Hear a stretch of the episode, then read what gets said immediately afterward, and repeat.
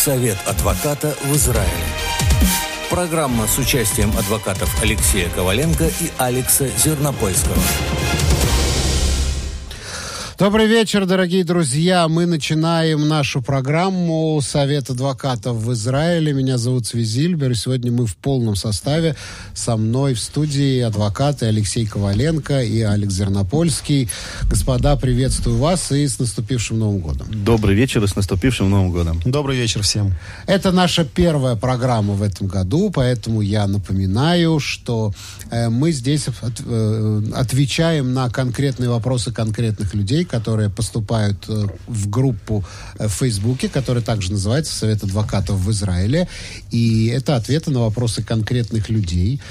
А если у вас есть адвок... Э, вопросы к нашим адвокатам, то вы можете писать их на наш WhatsApp мессенджер 050-891-106 и 4. Пожалуйста, тоже будем по мере возможностей на ваши вопросы отвечать.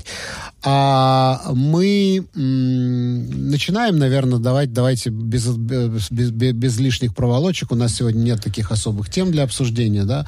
Э, начнем прямо с вопросов. Алексей, ты первый. Э, Сергей задает вопрос. Я гражданин Израиля, жена гражданка Украины, проживающая на территории Донецкой НР, ДНР, Донецкой Народной Республики.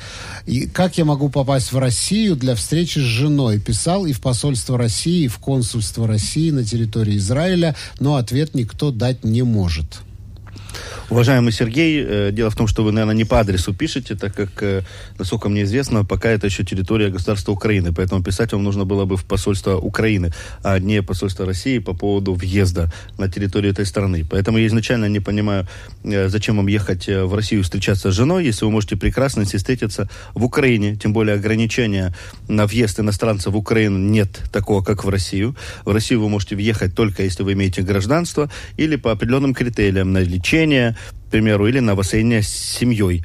Э, то есть, если бы она была гражданкой России, может быть, она получила такой паспорт, и тогда э, то, что вы делаете разумно, э, нужно было бы получить разрешение на воссоединение с семьей на территории Российской Федерации. И цель вашего визита тоже не объяснена. Непонятно, то есть вы хотите на какой-то короткий срок поехать, остаться там, или хотите привести вашу жену в Израиль, что это вот три важные, важных аспекта. Поэтому я бы на вашем месте для начала полетел бы в Украину, навестил жену, вы можете с ней встретиться в Киеве спокойно. Она получает пропуск на выезд из Донецкой Народной Республики э, и въезжает в Киев для того, чтобы с вами встретиться.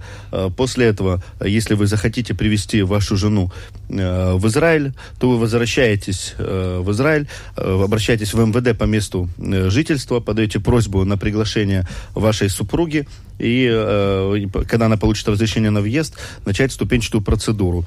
Э, желательно, чтобы в, этой, э, в этом процессе вас сопровождал адвокат, который знает, э, как эти сроки можно укор...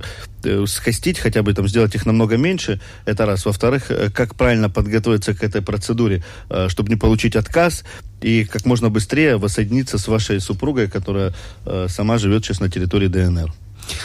Э, окей, Алекс, следующий вопрос тебе задает Валентина. Должен ли работодатель уволить работника на основании письма производственного врача о нетрудоспособности? Если он отказывается это делать, каковы действия работника?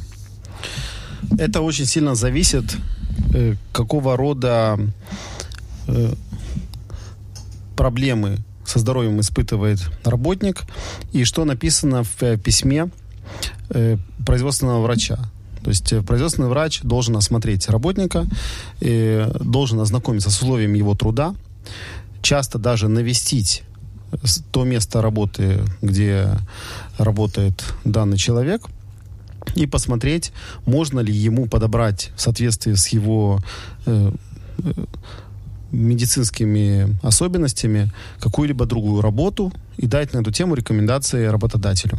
Если он дает рекомендацию, в соответствии с которой работник данный не может продолжать вообще работать, в таком случае работодатель должен уволить работника, и если он этого не делает, то работник может уволиться на основании шестого параграфа закона об увольнительной э, компенсации, то есть вот ХОК 500 и Петурим, так называемый, и получить все, что ему причитается. В данной ситуации даже он не обязан давать предварительное уведомление в соответствии с законом о предварительном уведомлении, постольку, поскольку он не может продолжать по факту дальше работать из-за своих медицинских ограничений. Ну, понятно, да, логично, логично. Алексей, э, следующий вопрос задает Ася. При оформлении част, части квартиры бывшей жене э, продажи взяли 8 тысяч, неизвестно э, за что. Э, назвали это Этель Ашбаха. А в квартире, часть которой продал своей бывшей жене, нет опции, ничего не менялось. Объяснили, что это из-за последнего этажа, из-за того, что он не воспользовался опцией. Никакой опции в квартире нет. Сказали, что новый закон по всей стране. Законно ли это? Да, это законно. Этот Этель Ашбаха называется э, э налог на то, что ваша жилплощадь э, была улучшена или э, добавили, допустим, при изменении какой-то программы городской муниципальной, э, дали возможность достроить э, какое-то определенное помещение. Если это квартира с крышей, обычно, если не ошибаюсь, это 43 метра э, или 40 метров, которые вы можете достроить. И вот за это разрешение люди платили Этель Ашбаха. Достроили вы или не достроили, у вас это право есть, которое вы и перепродаете дальше. Это право э, для людей, которые собираются берутся построить, э, допустим, на последнем этаже э, комнату или пару комнат. Теперь э, вам нужно обратиться в муниципалитет, в отдел э, Махлики Тандаса или э, инженерия, отдел, да. инженерный отдел, и вам вот в этом отдел, отделе инженерном помогут разобраться, э, какие есть разрешения дополнительные, которые получила ваша жилплощадь автономно, э, что, какие права вы имеете, что вы можете достроить, э, и, в принципе, имейте в виду, что этот Ителяш Баха, вот, вот налог, который вы заплатили, вы его перекладываете потом на другого покупателя, поэтому это что-то, что вы вы не теряете. Э, ну да, понятно, понятно. Э, так, следующий вопрос э, задает Лада. Алекс, твоя очередь. Угу. Я работала на глобальном маскороте, то есть получала зарплату глобально, а не по часовую.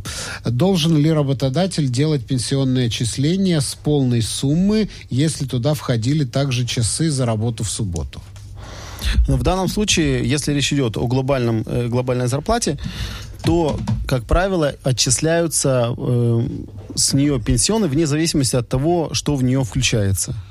Но тоже в зависимости... Э, э сама сумма отчисления зависит от того, э, какая у вас полная сумма глобального, глобальной зарплаты. То есть э, у работодателя нет обязанности э, отчислять с любой суммы, а до определенного потолка.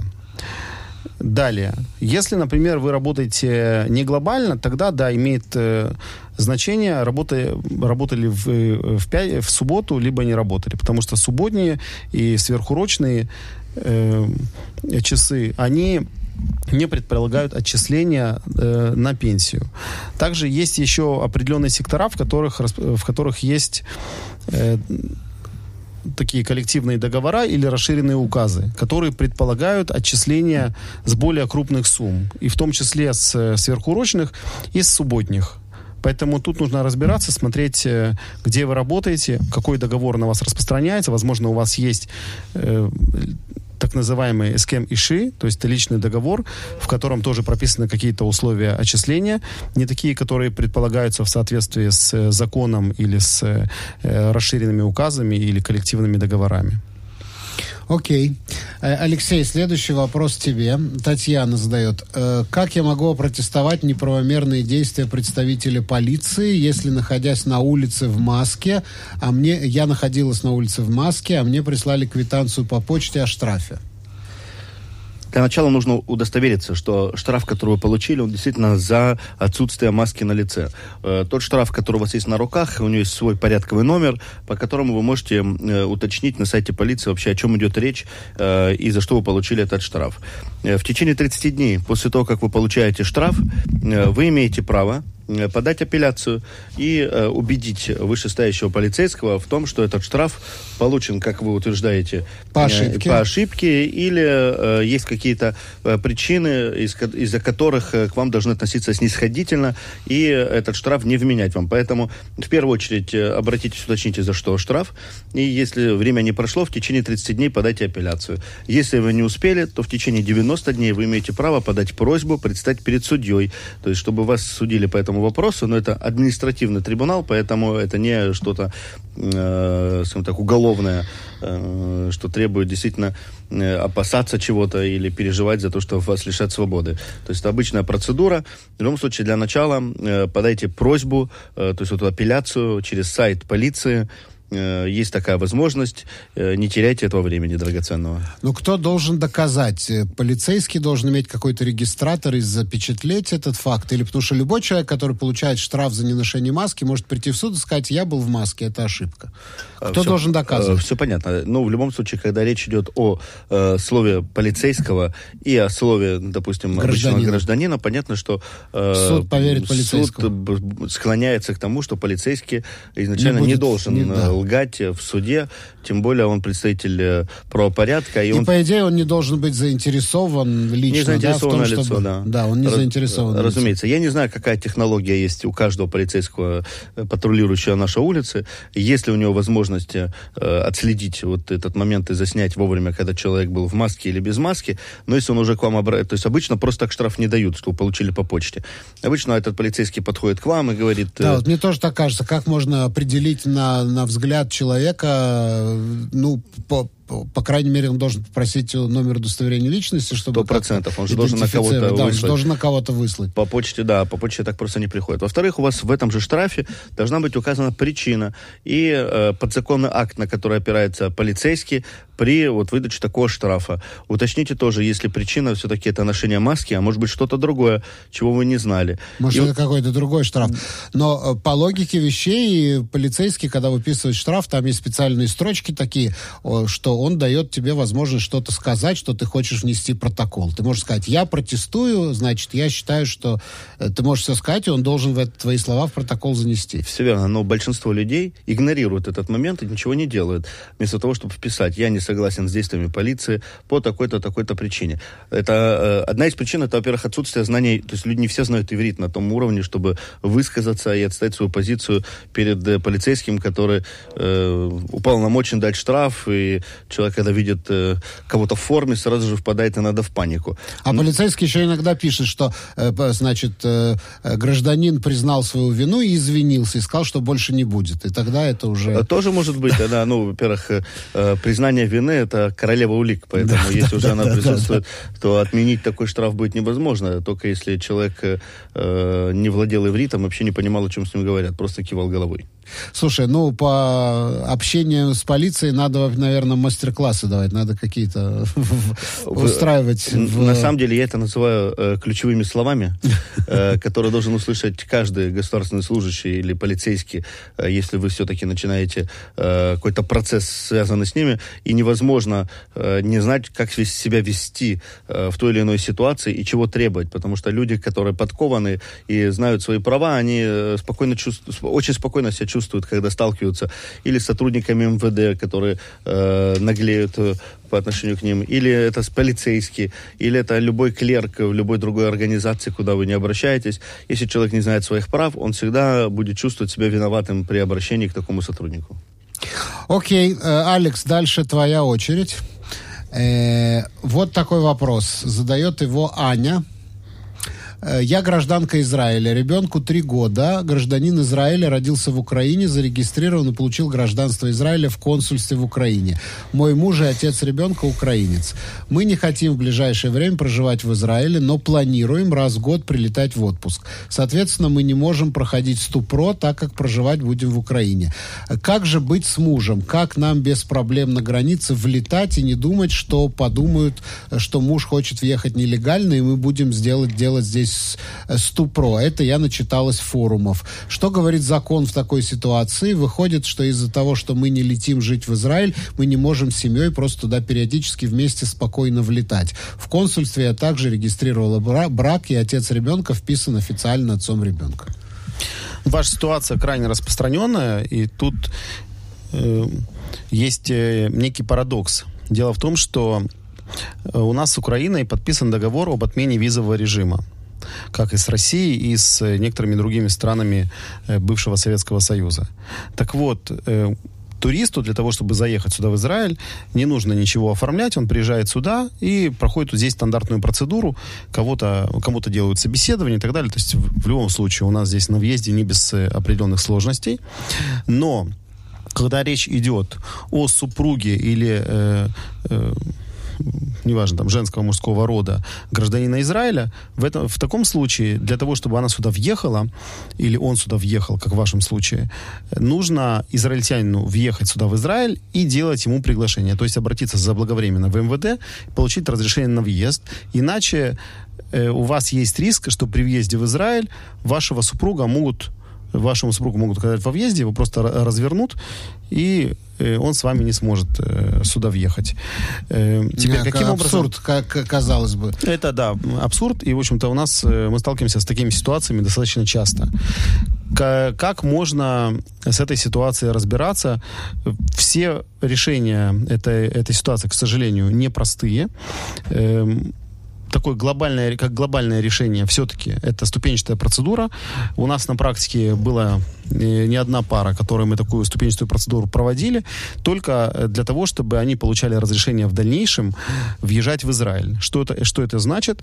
Э, мы доводим пара, которая, например, проживает за границей, они приезжают сюда для прохождения этого процесса, то есть на открытие дела, в дальнейшем приезжают сюда на собеседование и так далее пока они не получают, э, на них не накладывается данная процедура, и они не получают э, иностранный гражданин какую-то, какую-либо визу. То есть достаточно, чтобы он получил для въезда туристическую визу сроком на год и мультивизу. То есть это виза тоже, с которой он может въезжать. И каждый год эта виза еще раз клеивается и продлевается. Такие полномочия у МВД есть. Не каждый МВД, к сожалению, знает об этом, но, как я и говорил, на практике мы неоднократно это проводили. Теперь второй вариант, вторая опция – это точечно решать э, эту проблему и проводить э, профилактику непосредственно перед тем, как вы собираетесь ехать в Израиль.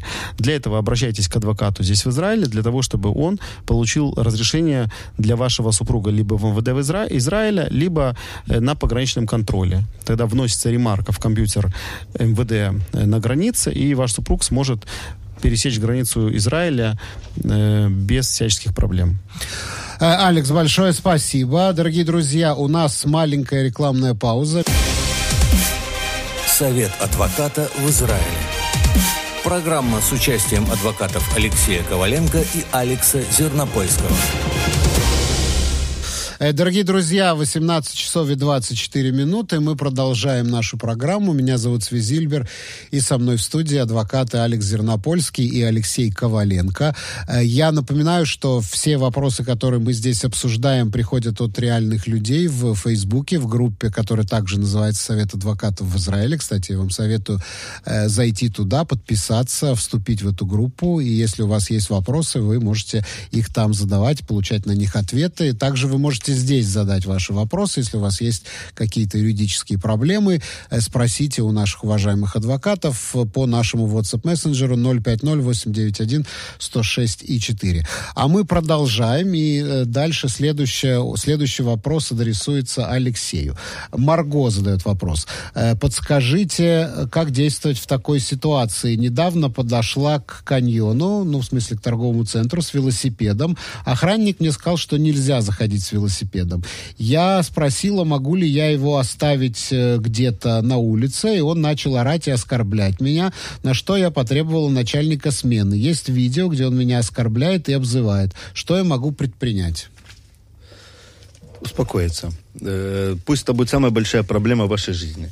А после того, как э, вы успокоитесь, то тогда, конечно, э, лучше обратиться в полицию жалобой на действия этого охранника, если, на ваш взгляд, он перешел черту и действовал себя сугубо грубо и выражался вот ненормативной лексикой. Вы можете обратиться в компанию, где работал этот охранник, с жалобой на его поведение и потребовать извинений, разумеется. И э, третий адрес, куда вам стоит обратиться, это руководство самого торгового центра, э, которые заинтересованы, чтобы люди, посещающие торговый центр, э, посещали его с хорошим настроением, делали покупки и ни в коем случае не спорили с охранниками, которые должны себя вести подобающе. И если у вас возник вопрос, он мог спокойно вам объяснить, где вы могли бы поставить свой велосипед и спокойно зайти в этот торговый центр. Поэтому напишите, вы можете обратиться в полицию жалобы на действия этого охранника, руководство компании, в которой работал этот охранник, и руководство торгового центра, которые должны тоже предпринять какие-либо меры. Да, но это есть, чтобы получить моральное удовлетворение, чтобы э, наказать как-то этого охранника, но вопрос, можно ли потребовать какую-то материальную компенсацию с этого же самого торгового центра или, может быть, непосредственно с этого охранника, в этом же, я так понимаю, суть вопроса. В определенной ситуации, да, можно это сделать, при условии, что э, установлена причинно-следственная связь между травмой и психологической политическая, которая э, портит жизнь э, нашей э, слушательницы, и э, тем текстом, которым воспользовался э, этот человек для того, чтобы ее оскорбить. То есть мы же не знаем, что там было на самом деле. Но если он позволил себе э, перейти границу и э, домогался, или, не знаю, там, э, отпускал какие-то шутки... То есть если эти, если эти его слова носили характер там харасмента, сексуального домогательства? Сексуального домогательства. Или же он и угрожал каким-то образом, э, не уберешь велосипед, сейчас я сломаю, там, выкину, разобью.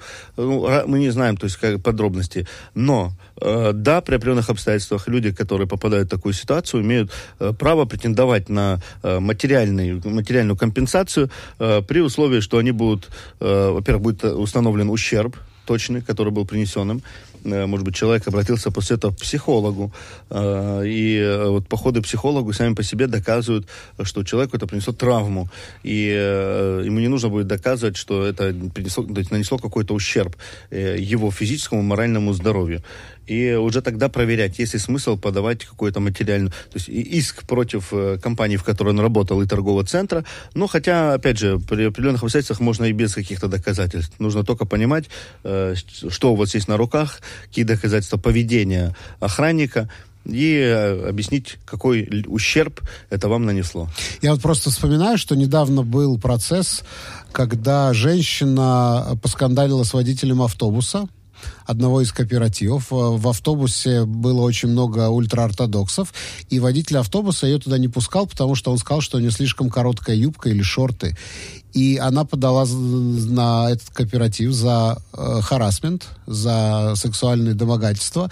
И суд постановил, что да, если бы на ее месте был мужчина в коротких шортах, его бы пустили, и он бы на него, значит, не обрушился с такой, с, не читал бы мораль мужчине, да, и поэтому признали харасмент, и женщина получила там что-то около 50 тысяч компенсацию. То есть это не просто она их наказала, этого водителя наверняка наказали или уволили, но она и получила материальную компенсацию. Все верно, но у нее, все верно, но у нее, по крайней мере, э, причина была совершенно другая.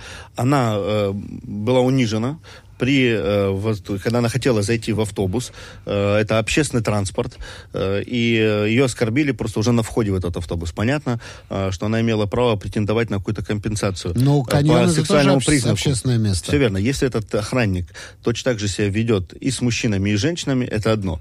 Если он ведет себя только с женщинами, только потому что они женщины, это совсем другое. Это уже дискриминация. Конечно, это уже дискриминация. То есть это каждый случай, его нужно проверять досконально и искать такие факты, факты, которые помогут э, человеку э, отстоять свои права и э, требовать то, что ему полагается. То есть, в принципе, все возможно. Алекс, э, следующий вопрос тебе. Э, существует ли в Израиле закон, по которому работодатель должен продолжать отчисление в пенсионный фонд, если работник его предприятия оформил пенсию и продолжает работать? То есть, я так понимаю, что уже вышел на пенсию, да, но еще продолжает работать. Э, продолжаются ли пенсионные отчисления после выхода на пенсию? Если человек получает пенсию уже, то есть э, мы говорим не про пособие битовых люми, а пенсия, которая у него была накоплена, и он ее получает из страховой компании, к примеру, страховая да, пенсия, да. то в этом, в этом случае работодатель не обязан совершенно ему делать никаких отчислений. Отчисления такие производятся только в некоторых случаях, э, один из которых э, это случай, когда человек получает пособие биток люми, у него не накопилось никакой пенсии, И э, в этом случае, в принципе, он может претендовать на, на получение такого рода отчислений. То есть, если у него нет никакой накопленной пенсии, он может требовать такие отчисления? Да. То есть, и, э, например, если он начал работать, это работодатель до того, как он вышел э, на пенсию, до, до того, как он достиг пенсионного возраста. То есть, должно быть, то есть, есть несколько критерий, которые должны соблюдаться. Да. Окей. Э, дальше идем. Алексей. Жанна задает вопрос. Родители 11-летнего ребенка получили голосовые сообщения от матери одноклассника с угрозами физической расправы над ребенком.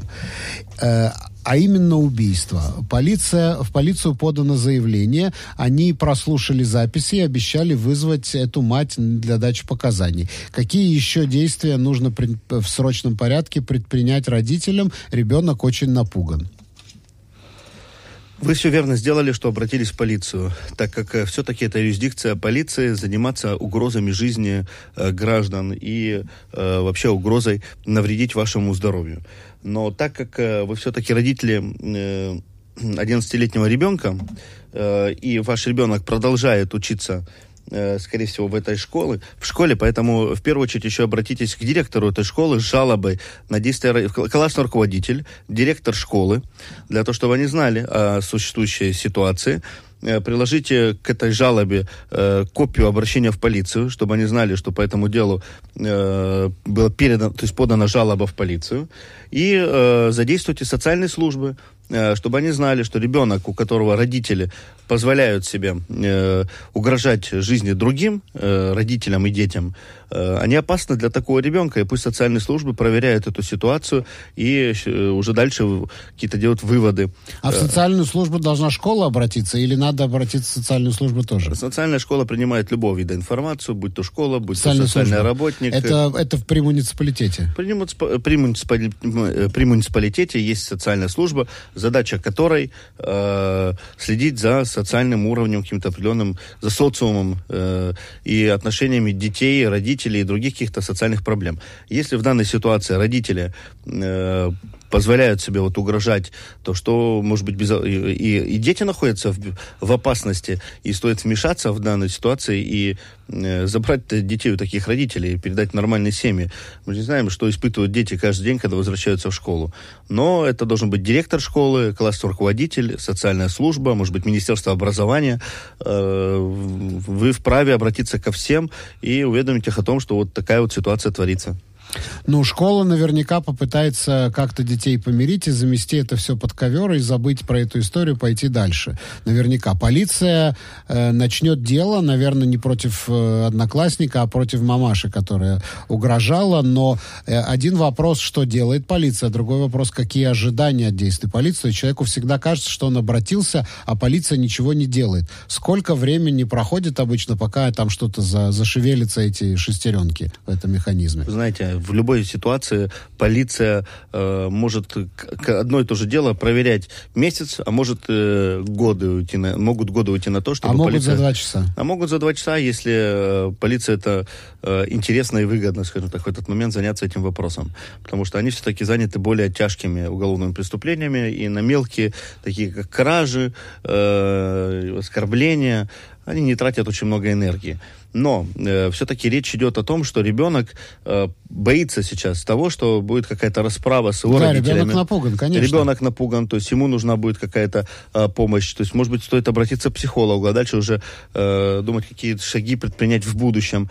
Э, нужно обратиться в, к, директ, э, к директору школы для того, чтобы он э, знал, что есть такая ситуация и действовал. Потому что если а это... можно на этом основании перевести ребенка в другую школу? Можно всегда перевести в другую школу. Ну, не всегда. Есть же у нас приписка к э, школам нам это не всегда разрешают. Э, понятно. Ну, я думаю, в данной ситуации, если задействовать МИФАКЕХ, то есть это инспектор по образованию данного, данного муниципального района или э, районного центра, или города, то есть везде есть э, такой муниципальный инспектор, который, задача которого э, проверять сверху, вот как-то так э, макро э, смотреть на то, что происходит в школах.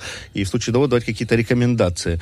Но если э, родители этого не сделают сейчас, то потом будет поздно что-то предъявлять. Школа, социальные службы, классный руководитель, все должны должны знать, э, что кто-то позволяет себе угрожать, э, звоня то есть на, на телефон ребенка и угрожая его родителям через э, телефон ребенка. Что сам по себе это уголовное преступление. Иногда, когда э, человек использует мобильный телефон или стационарный телефон для того, чтобы поста- то есть набирает номер, звонит, даже не надо, чтобы он что-то говорил, а просто если ему кто-то звонит по 20-30 раз, и, и это переходит, допустим, угрозы, на, на угрозы какие-либо, и попросили пересечь это, то есть больше не звонить вам, то есть такая статья в нашем уголовном кодексе э, за использование, неправомерное использование э, аппарата безик, ну, так называется, то есть, а именно, то есть, что человек использует... Ну э, да, это можно настоящий террор устроить человеку, постоянно ему звонить. Да, и есть у нас статья в уголовном праве, которая э, пресекает подобное поведение. Во- понимаешь, еще после, последнее, последнюю точку, чтобы поставить в этом вопросе. Вот родителям, для родителей это очень серьезная проблема. Родители боятся, ребенок напуган. А не может ли такого быть, что полиция посмотрит на эту заявку и скажет, а, ну это детские там разборки, это несерьезно, у нас есть дела поважнее. Может, и может закрыть это дело за отсутствием интереса общества. Тогда вы имеете право подать апелляцию э, в прокуратуру на решение полиции закрыть это дело.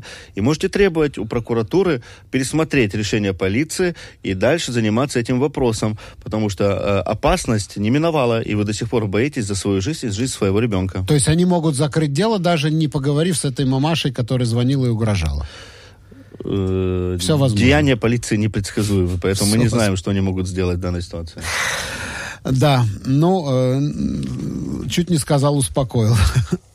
Э, Алекс, следующий вопрос тебе задает его Натали Наталья. Э, Уважаемые адвокаты, э, муж установил камеры дома, чтобы следить за мной и ребенком. Насколько это законно? У нас сейчас идет развод и борьба за ребенка. Э, Он всеми правдами и неправдами пытается доказать, что я плохая мать. С его стороны идет полное ущемление моих прав. В данном случае вы абсолютно имеете право демонтировать данные камеры, потому что установление камер в частном пространстве делается только с согласия всех домочадцев. То есть, если мы э, говорим конкретно о квартире. И коль скоро он это сделал без вашего согласия, то вы можете э, спокойненько взять и все эти камеры снять, убрать, демонтировать и не позволить ему вторгаться в ваше частное пространство. То есть это э, действительно серьезное грубое нарушение, он себя ведет противозаконно, вы можете на, эту, на этом основании только подать и жалобу в полицию. Тут нужно, конечно, более подробно понять, э, в какой, на каком этапе жизни эти камеры были установлены, потому что, возможно, они были установлены еще до того, как вы, у вас начались какие-то проблемы и начался бракоразводный процесс. Э, И э, ну, тогда понять, собственно говоря, каким образом вам действовать. Если, если муж ведет себя таким образом, то вам нужно обратиться, обращаться однозначно к адвокату. То есть, насколько я понимаю, вы на данном этапе еще не находитесь, э, не представлены адвокатом, потому что если были представлены, адвокат бы вам то, о чем я сейчас говорю, давно бы уже сказал, проконсультировал и рекомендовал бы избавиться от камер. Ну да, то есть э, первая рекомендация это э, первое, вот Алексей хочет что-то добавить. Да-да, я хотел добавить, я просто помню, была как раз вот э, похожая очень ситуация, когда муж подозревал э, жену в измене и э, нанял частного детектива, который следил за ней. И они точно знали, что в какой-то определенный момент она находится в квартире с любовником, несмотря на то, что у них проходит бракоразводный процесс. И он хотел это доказать для того, чтобы лишить ее... э, э, Каких-то, да, каких-то поразить в каких-то правах. Да, да, да, да, да. И вот э, они ворвались в квартиру вместе с этим частным сыщиком, начали все снимать, э, все, что там происходило, это пикантные подробности, не будем упоминать. Но э, в конечном результате он представил все эти доказательства в суде, и суд не принял их э, на основании того, что это вмешательство в частную э, жизнь, и э, он не имел на это права. Да, это важно, это важно, но я думаю, что в любом случае первая рекомендация это женщине завести себе адвоката. Это, с этого только надо... Обратиться, Любой завести, процесс как бы. бракоразводно нужно начинать с того, что вы обращаетесь к адвокату для того, чтобы узнать хотя бы свои права. На что вы имеете права и на что нет. Ну, я тебе скажу, что если вот в- ты знаешь, что за тобой постоянно следит камера, это тоже такого рода террор. Я не, не представляю, как можно жить дома у себя и все время чувствовать, что большой брат на тебя смотрит. По-моему, это еще хуже, чем... Но дома часто же есть такая сейчас функция, это умный дом. И супруги могут принять для себя решение, что они устанавливают такую систему, устанавливают камеры для того, чтобы, во-первых, там, может быть, им нужно следить за домашними животными. Ну, за ребенком, за, может за детьми, быть, няня за там приходит, да. и так далее. То есть нянечка не предполагает, что она дома, должна дома там раздеваться и тому подобное, и поэтому э, они имеют право ставить такого рода камеры. Другое дело, что не всегда возможно, если для нянечки эта э, квартира становится рабочим местом, тогда не всегда возможно поставить скрытую камеру. И нужно тогда э, нянечке говорить, что есть тут камера, камера должна быть открытая, вот, и тогда вы можете полностью там э, следить, смотреть, что происходит дома. Дома, понятное дело, что скрытую камеру непонятно для каких целей нужно ставить, кроме как для противозаконных. Потому что, скорее всего, кто-то не будет, не должен знать о том, что есть скрытая камера. Окей.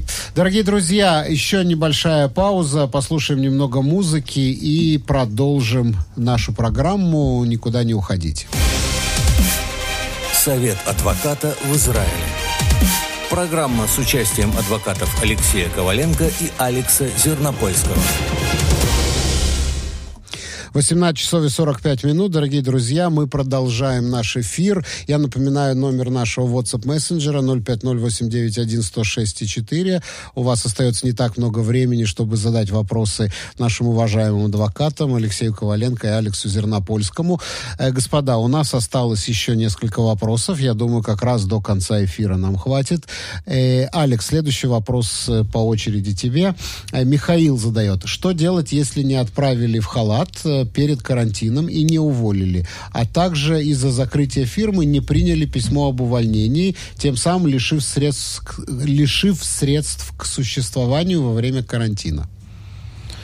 Ну, видимо, компания э, закрылась э, или перестала э, работать и поэтому все работники остались как-то в, подвешенными, в подвешенном состоянии.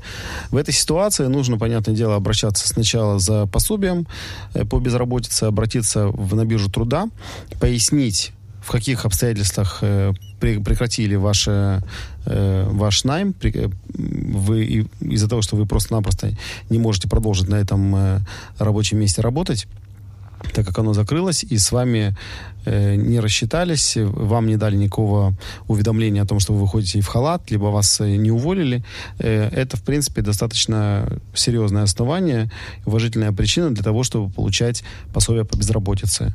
И вы на этом основании тоже можете э, убедить Битуох Леуми, Институт национального страхования, что вам э, такое пособие полагается. Что касается всех остальных ваших прав, которые вам были не выплачены работодателем в связи с тем, что компания это закрылась, вы можете предъявить к ней претензии по суду, э, либо, если она пошла уже на процесс э, банкротства, э, подать такое прошение в Институт национального страхования, и через некоторое время вы сможете получить не, невыплаченные вам суммы оттуда. Э, окей, Алексей, следующий вопрос тебе. Э, задает его Влад. Что делать с шумными соседями? Мы живем на съемной квартире. Полиция и хозяин квартиры никак повлиять не могут. Можно ли разорвать договор законным образом на этом основании? Во-первых, это не такое основание, которое э, позволяет вам просто беспричинно расторгнуть договор и съехать с этой квартиры. Но э, если этот шум превышает э, дозволенный уровень шума в каждой квартире, то, разумеется, вы можете тогда э, уже обращаться к нему э, с официальным письмом и настаивать на том, что это жилье не, не предназначено для жизни, если там постоянный шум, как вы говорите. Но я уверен, что есть другие пути, если вы не хотите заниматься сейчас логистикой и переезжать с этой квартиры на другую, только из-за того, что э, кто-то шумит. Э, понятное дело, что полиция приезжает, и в квартире всегда должно быть тихо. Люди понимают, что при полиции они шуметь не могут. Но у вас есть управдом в доме, то есть ватбайт, которому можете жаловаться. Вы можете полицию звонить э, не один раз в, э, за вечер, а 10 раз. Э, вы можете также использовать службу 106, это муниципальная служба, э, задача которой помогать э, жителям того или иного муниципалитета получать сервис, который вам полагается. Вы платите муниципальный налог, поэтому эта служба должна приехать и вмешаться. Э, не оставляйте это так. Э, если вы вызываете полицию один раз, она приехала, посмотрела, что все в порядке, и уехали с места, и вы опустили руки, больше ничего не делаете, то ну, тогда и жаловаться нет смысла. То есть продолжайте настаивать на том, что вам э, мешают жизнь, э, жить, что уровень жизни после того, как э, э люди эти въехали в квартиру, ухудшился. Э, если надо, привлекайте специалистов, которые записывают. Э, если после 11, допустим, они могут записать, что после 11 вот какой уровень шума от э, этих соседей. И если он превышает э, э, дозволенную норму, тогда, разумеется, вы можете даже к ним с иском обратиться и э, требовать какую-то компенсацию. Но на данном этапе в первую очередь продолжайте жаловаться тем людям, которые должны этим заниматься. И собирайте в папочку эти жалобы. Собирайте в папку эти, да, жалобы, документацию, для того, чтобы потом можно было знать, что это обратиться к кому-то и, что, и предпринять другие шаги, более агрессивные. Алекс, тебе вопрос от Павла. Я подал иск в Твиот Ктанот, это в суд по мелким искам. Сегодня получил письмо защиты, написанное адвокатом. А я думал, что адвокат не может представлять одну из сторон в суде по мелким искам. Или это, это так, или я ошибаюсь? Вы не ошибаетесь, но написать какой-либо юридический документ адвокат вполне может, и достаточно часто люди, поскольку, поскольку они не сведущие в всяческих юридических проволочках и во всей юридической казуистике, обращаются к адвокату для того, чтобы они написали в рамках данного процесса тот или иной документ. Например, э, оформили исковое заявление, так, чтобы суду было его э, более про, легко прочитать, либо написали ответное письмо, то есть вот ктава гана, защиту на исковое заявление. Поэтому такая практика есть. Другое дело, что суд, как правило, не даст э, человеку право и возможность быть представленным адвокатом непосредственно на судебном заседании. И для того, чтобы э, такое право э, человеку было дано, э, он должен обратиться в суд и на основании каких-то определенных аргументов попросить суд, чтобы его представлял адвокат. Когда это, э, как правило, может произойти, когда, например, э, речь идет о человеке с ограниченной, например, дееспособностью, у которого какие-то сложности, проблемы, например, он является инвалидом, у него там он ему он доказывает, что ему тяжко себя, тяжело достаточно себя представлять. Например, когда человек э, является новым, э, новым репатриантом, не владеет языком, и то не во всех случаях, потому что в некоторых случаях суд скажет, что э, вашу ситуацию может разрешить переводчик. Э, самая распространенная ситуация является той, когда одну из сторон представляет, э, одна из сторон является адвокатом. То есть либо истец, либо ответчик является адвокатом, либо юристом. И тогда на этом основании может вторая сторона обратиться в суд и, и попросить, чтобы суд дал таки возможность быть представленным адвокатом. Изначально вообще суть суда исков, таких мелких исков заключается в том, чтобы они э, рассматривались в таком неком трибунале, э, который ну, является, в общем-то, как инстанция, это мировой суд, но это такой отдельный трибунал, в котором э, э, нет особых правил юридических, там, где судья может э, решать и без какой-то там судебной процедуры, и люди не представлены адвокатом. Э, спасибо. Э, так, Алексей, еще один вопрос, наверное, последний. Сегодня пришел он от нашего радиослушателя Эдуарда. Э, вопрос про почту Израиля. На протяжении трех месяцев мне не отдают посылку. Они потеряли или что, или что делать? ну, они или потеряли, или что-то нужно делать. Начнем с того, что лучше предпринять в, в данной ситуации.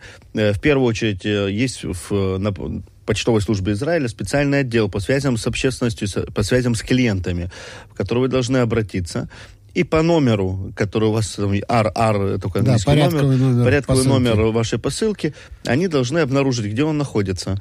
Э, вполне возможно, из-за э, коронавируса, из-за того, что э, кто-то был на неоплачиваемом от отпуске, кто-то не был на работе, ваша посылка затерялась или в одном из отделений почты, или на э, центральном отделении почты. Но э, эта служба должна будет э, проверить, где находится э, ваша посылка, связаться с вами и договориться о том, когда вы можете ее забрать и где. То есть есть специальная служба, Ширут Лакухот, Если ее не найдут, можно называется. потребовать компенсацию? Э, ну, опять же, мы не, мы не знаем, э, при каких обстоятельствах эта посылка была утеряна. Э, что было в этой посылке? Виновата ли почта или нет? То есть, у нас То есть здесь есть много Много различных нюансов. Но если эта посылка была отправлена, и она пока находится под защитой, скажем так, почтовой службы Израиля, то вот этот отдел Кишерлок уход по связи с, с клиентами, общественностью, он по номеру, э, порядковому номеру этой посылки может ее найти и в случае чего даже ее перевести в удобное для вас место. У меня у самого была такая ситуация, когда э, по номеру никто не мог найти э, э, паспорт, который мне отправили, и пришлось звонить вот в эту как раз службу э, для того, чтобы они э, каким-то чудным образом э, нашли. И нашли? Э, нашли, что это вообще в другом городе, на почтовом отделении. Они сами не поняли, как это у них оказалось. И мне пришлось ехать в другой город для того, чтобы забирать свою посылку. Э, неприятно, но, по крайней мере, документ нашелся. Да, но ты же говоришь, что если бы ты не захотел туда ехать, они должны были у тебя доставить... Не факт, потому что Не сегодня, да, все-таки... Из-за короны. Корона и это почта все-таки, это еще и почта Израиля, это самая медленная почта в мире, поэтому пока это вам придет, лучше самому доехать, забрать и э, спокойно наслаждаться посылкой.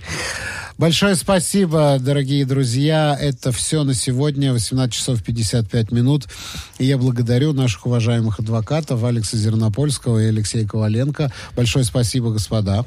Спасибо, доброго вечера. Спасибо и с Новым годом еще раз С всех. Новым годом еще раз. Э, До встречи через неделю. Дорогие друзья, я на этом с вами прощаюсь. Э, До завтра. Завтра в 9 утра, как всегда, обзор газет. Ничего не меняется. А через несколько минут в этой студии появится Леша Гурьев, программа «Руки в брюки». Поэтому э, никуда не уходите. Оставайтесь на лучшем радио. В 8 часов, я напоминаю, мы будем транслировать центральный выпуск новостей 9 канала. Так что оставайтесь на нашей волне, оставайтесь с нами. И на прощание я, как всегда, желаю вам здоровья и терпения. Это сегодня самое главное.